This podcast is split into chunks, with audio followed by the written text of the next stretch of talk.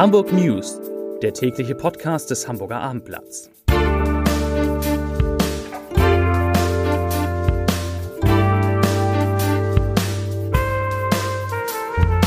Herzlich willkommen. Mein Name ist Lars Heider und heute geht es um die Frage, wie Hamburg seine Schulen nach den Frühlingsferien Mitte März wieder öffnen will. Weitere Themen. Auf der A7 beginnt heute Abend eine Vollsperrung. Politiker tagen in der Barclaycard Arena und am Flughafen Hamburg starten trotz Ferienbeginn nur 23 Maschinen. Dazu gleich mehr. Zunächst aber wie immer die Top 3, die drei meistgelesenen Themen und Texte auf abendblatt.de. Auf Platz 3, wie Fitnessstudios Hamburger im Lockdown zur Kasse bitten. Auf Platz 2, Streifenwagen jagt Jugendlichen durch den Jenischpark. Und auf Platz 1, Tschentscher Doppelpunkt, Infektionszahl steigt wegen Mutation. Das waren die Top 3 auf abendblatt.de. EE. Hamburgs Schulsenator Thies Rabe hat heute die Details der Schulöffnung am 15. März bekannt gegeben. Voraussetzung ist immer, dass das Infektionsgeschehen sich nicht noch schlechter entwickelt als im Moment. Wenn das nicht so ist, dann geht es am 15. März so weiter. Das sind die wichtigsten Regeln im Überblick. Erstens, Unterricht soll im Wechsel stattfinden, sodass die Klassengrößen halbiert und Abstände besser eingehalten werden können. Zweitens, um die Kontakte und die Infektionsgefahren zu reduzieren, werden Schülerinnen und Schüler möglichst in ihrer Klasse unterrichtet, in jedem Fall aber nach Jahrgangsstufen oder an anderen Einteilungen gruppenweise getrennt. Drittens, der angestrebte Schulstart am 15. März und damit der neue Wechselunterricht betrifft die Jahrgänge 1 bis 4 der Grundschulen und die Abschlussklassen der jeweiligen anderen Schulformen. An den Stadtteilschulen sind das die Stufen 9, 10 und 13, an den Gymnasien die Stufen 6, 10 und 12 und an den Berufsschulen die Abschlussklassen der beruflichen Bildungsgänge. Damit werden laut Thies Rabe etwa 60 Prozent der Hamburger Schülerinnen und Schüler ab dem 15. März wieder zur Schule gehen. Alle anderen werden dann wie bisher im Fernunterricht unterrichtet. Viertens, Grundschulen sollen weiterhin eine Notbetreuung anbieten, die die Eltern aber nur in absoluten Ausnahmefällen nutzen sollen. Fünftens, Lehrerinnen und Lehrern werden sowie weiteren Schulbeschäftigten soll zweimal pro Woche ein Selbsttest gegen Corona ermöglicht werden. Sechstens, sofern genügend Tests zur Verfügung stehen, sollen auch Schülerinnen und Schüler wöchentlich getestet werden, damit dann auch nach und nach die anderen Kinder und Jugendliche am Präsenzunterricht teilnehmen können. Siebtens, die Schulöffnungen sollen durch weitere Sicherheitsmaßnahmen begleitet werden. Für alle Schülerinnen und Schüler gilt die Pflicht zum Tragen eines Mund-Nasenschutzes. Jugendliche ab 14 Jahren und Lehrerinnen und Lehrer müssen zwingend eine medizinische Maske tragen, also eine OP oder FFP2-Maske. Und diese Masken, die dürfen lediglich auf dem Schulhof sowie beim Essen abgesetzt werden, wenn der Mindestabstand von 1,50 Meter eingehalten werden kann. Und siebtens, hoffe ich bin richtig in der Nummerierung, alle Schulbeschäftigten erhalten kostenlos medizinische Masken sowie zusätzliche Masken mit FFP2 Infektionsschutz. Und achtens, den Schulen stehen weiterhin rund 4 Millionen Euro für kleinere Investitionen zur Verfügung, um etwa Lüftung und Infektionsschutz in den Klassenräumen zu verbessern. Ganz wichtig, Sport und Musikunterricht, die finden nur stark eingeschränkt und unter Einhaltung großzügiger Sicherheitsabstände und zusätzlicher Auflagen statt. Das sind die Regeln für die Schulen ab dem 15. März, wenn das Infektionsgeschehen nicht noch schlechter wird. Wie sieht's denn da aus? Die 7-Tage-Inzidenz in Hamburg hat heute noch einmal leicht auf 81,5 Neuinfektionen je 100.000 Einwohner zugenommen. Gemeldet wurden heute am Freitag 188 weitere Fälle. Die Zahl der Patienten, die mit Covid-19 in Hamburgs Krankenhäusern behandelt werden müssen, die sank dagegen und zwar auf jetzt 287. Bürgermeister Peter Tschentscher hat heute sich erstmals zu dem Anstieg der Neuinfektion geäußert und erklärt, er führe diesen Anstieg auf die stärkere Verbreitung der britischen Virusmutation B117 zurück und forderte die Hamburger deshalb auf, sich jetzt besonders strikt an die AHA-Regeln zu halten. Man wolle eine dritte Welle vermeiden. Das soweit zu Corona. Weitere wichtige Meldungen des Tages. Wegen der vollständigen Inbetriebnahme des Lärmschutztunnels an der A7 in Hamburg-Stellingen soll die Autobahn an diesem Wochenende voll gesperrt werden. Die Sperrung zwischen den Anschlussstellen Eidelstedt und Volkspark beginnt schon heute Abend um 22 Uhr und endet dann am Montag um 5 Uhr. Offiziell wurde die Inbetriebnahme des 900 Meter langen Tunnels bereits am 5. Februar gefeiert, doch wegen des Wintereinbruchs, wir erinnern uns, mussten die Abschlussarbeiten verschoben werden. Ab Montag sollen den Autofahrern dann beide Tunnelröhren mit jeweils drei Fahrspuren zur Verfügung stehen. Auch die Öffnung der Auffahrt Stellingen in Richtung Kiel, Flensburg, Heide ist dann geplant. Zum Flughafen. Die aktuellen niedrigen Passagierzahlen am Hamburger Airport werden sich auch zum Beginn der Ferien an diesem Wochenende nur leicht erhöhen. Wir erinnern uns, zuletzt registrierte der Flughafen pro Tag nur 2000 bis 4000 an- und abreisende Passagiere. Das waren 5 bis 8 Prozent des Vorjahrs und 20 Starts und 20 Landungen pro Tag. Zum Ferienstart rechnet man am Flughafen jetzt mit drei Landungen und drei Starts mehr.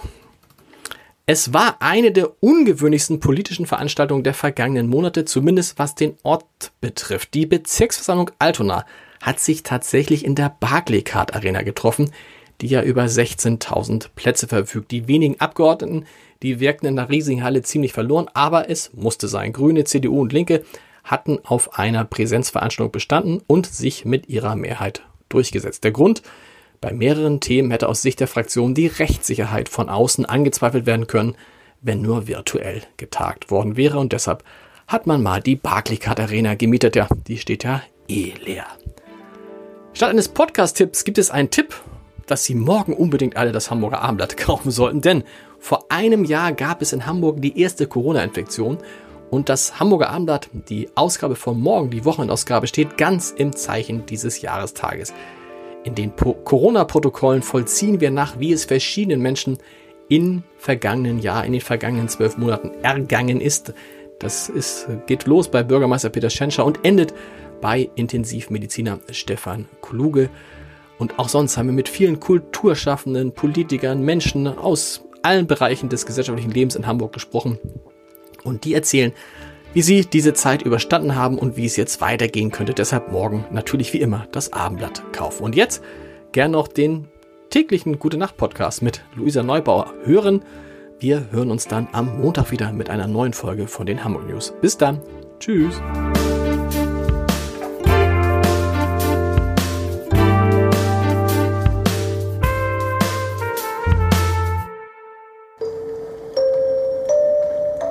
Herzlich willkommen zum Gute Nacht Podcast vom Hamburger Abendblatt. Mein Name ist Lars Heider und Luisa Neubauer. Guten Abend. Ist da. Und das freut mich sehr. Das ist ein, ein schöner Monat und ich, ich muss jetzt, ich muss das letzte Geheimnis lüften. Nein, aber ich muss, ich muss, ich habe mich immer gefragt, ich möchte mit dir darüber sprechen jetzt. Diese Nummer mit Joe Keser. Nein, das hat mich damals so irre, also fand ich schon irre. Der ist ja jetzt weg. Siemens-Chef. Kann, was kannst du jetzt erzählen, wie, wie das, also für alle, die einen Disclaimer. also, das war diese Geschichte mit der, wo war die in Australien, die Mine, richtig Australien? Genau. Genau. Und dann hat er die angeboten, so nebenbei, Frau Neubauer, hat, hat das, Frau Neubauer natürlich, ne? Mhm. Frau Neubauer, hätten Sie nicht Lust in Aufsichtsrat von, nicht von Siemens direkt, sondern von der Tochtergesellschaft, ne? Siemens. Energy. So. Das haben wir nicht, wurde nicht so genau konkretisiert aber wie, aber kannst du es erzählen? Also hatte ich dann irgendwie beiseite genommen, Mensch, schön, dass wir uns kennengelernt haben. Wie sieht's denn aus? Oder darf nee, man das nicht sagen? Wir kamen eigentlich zum Gespräch dazu. Ich glaube, es ist mittlerweile auch gut öffentlich alles okay. ähm, dokumentiert. Wir haben uns getroffen, um über die Situation zu sprechen, dass eben Siemens mit einem wirklich sehr, sehr kleinen Volumen an, sozusagen Vertragsvolumen an Signalanlagen für das Carmichael-Minenprojekt in Australien äh, verpflichtet war. Und wir haben gesagt, das geht nicht, ihr müsst aus diesem Vertrag raus. Und es gab diesen Moment, wo Siemens gesagt hat, sie überprüfen das. Mhm. Und man könnte aus diesem Vertrag raus, wäre sehr, sehr teuer, aber könnte man machen. Und im Rahmen von diesen Überprüfungen hat sich dann Siemens an uns gewandt und gesagt, wir würden gerne zum Gespräch einladen. Das war jetzt ungefähr so. Und dann sind Nick und ich da zu Herrn Käser nach Siemensstadt in Berlin gefahren und haben da mit ihm gesessen und wollten eigentlich einfach nur über die Siemens-Mine sprechen. Wir wollten nicht über irgendwelche Karrieren oder Posten oder sowas sprechen. Wir wollten von ihm eigentlich vor allem hören, was er sich dabei denkt und wie er gedenkt, aus diesem Vertrag rauszukommen, wenn er mhm. das denn vorhat. Mhm. Und wir verstehen natürlich schon, dass diese Treffen sind wissig, die sind öffentlichkeitswirksam für Menschen, ist es dann auch vielleicht wichtig zu sehen, dass es diese Unterhaltung gibt und dass es durchaus normal sein kann, dass man als Chef von einem Unternehmen wie Siemens mit Klimaaktivisten spricht. Das ist auch eine wichtige Zeitenwende, die Genau. da eingeläutet wird. Naja, und in diesem Gespräch hat dann halt mittendrin ähm, Herr Geser gesagt, hier, Frau Neubauer, wir haben uns was überlegt und wir würden, und dann hat er das irgendwie erzählt, dass er das hat. Das wäre für mich, ich, ich hätte das überhaupt nicht weiter verfolgt und ich hätte es auch nicht öffentlich gemacht, weil das natürlich von der ganzen Thematik so grandios ablenkt, weil auf einmal reden alle darüber, oh, soll sie in den Aufsichtsrat gehen oder nicht Ja. und nicht, Moment, was geht eigentlich in, in Australien mit der Kohle? War das aber, war das jetzt geschickt, eigentlich war das geschickt von ihm? Es wäre nur geschickt von ihm gewesen, wenn du es gemacht hättest, ne? Dann wäre es Also für ihn, glaube- dann wäre es halt für echt ein Coup gewesen. Weil letztendlich hätte er die Aktivistin eingefangen. Das ist eine sehr interessante Frage, weil ich glaube schon, dass man sich jetzt im Nachhinein einig ist, dass es Herrn Käser, glaube ich, nicht so einen großen Gefallen getan hat. Das kann man- Oder? Also ich glaube, dass jetzt schon auch in PR Jetzt ist er- du, er ist- Theoriestunden ist das Ist er, ist, ist er noch Siemens-Chef? Das sagt ja alles. Nein, Quatsch, er wäre auch nicht mehr. Das war, glaube ich, unabhängig davon. Ich muss sagen, ich rechne ihm das einerseits total Mhm. an, dass er so Moves macht, die man bis dahin nicht gemacht hat. Das fand ich sehr korrekt von ihm. Ich will auch nicht da rein interpretieren, ob es jetzt irgendwie ein Trick war oder sowas. Ich glaube, dass es ein bisschen. Ich glaube, unterm Strich ist es schon gut gelaufen für mich in dem Sinne, dass ich dann gesagt habe, hey, ich finde das toll, wenn da Menschen mit Expertise in diesen Gremien sitzen, nimmt auch jemanden von den Scientists for Genau. Future, die würden sich freuen.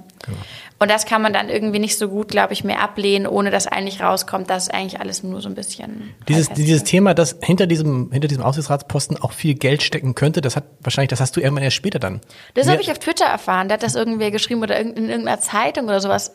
Nee, anders. Ich glaube, weil ich dann, das hat mich auch Herr Feldenkirchen letztens gefragt beim Spiegel, weil es danach eine riesengroße Google-Suchanfragen-Run ähm, gab zu was würde, was hätte Luisa Neubauer bei Siemens verdient. Okay. Und das hat mir mal jemand gesagt, hat gesagt, Luisa, wenn man deinen Namen eingibt, ist das irgendwie das fünftmeist gesehene bei Google. Und dann ist mir aufgefallen, dass, das, dass man Geld bekommt für so einen Posten. Und wahrscheinlich gar nicht so wenig. Das ist wahrscheinlich dann irgendwie so ein, es war richtig, dass du, oh das klingt auch schon so großfällig. Ich sag gar nichts mehr. Ich sag nur gute Nacht. Gute Nacht. Weitere Podcasts vom Hamburger Abendblatt finden Sie auf abendblatt.de slash podcast.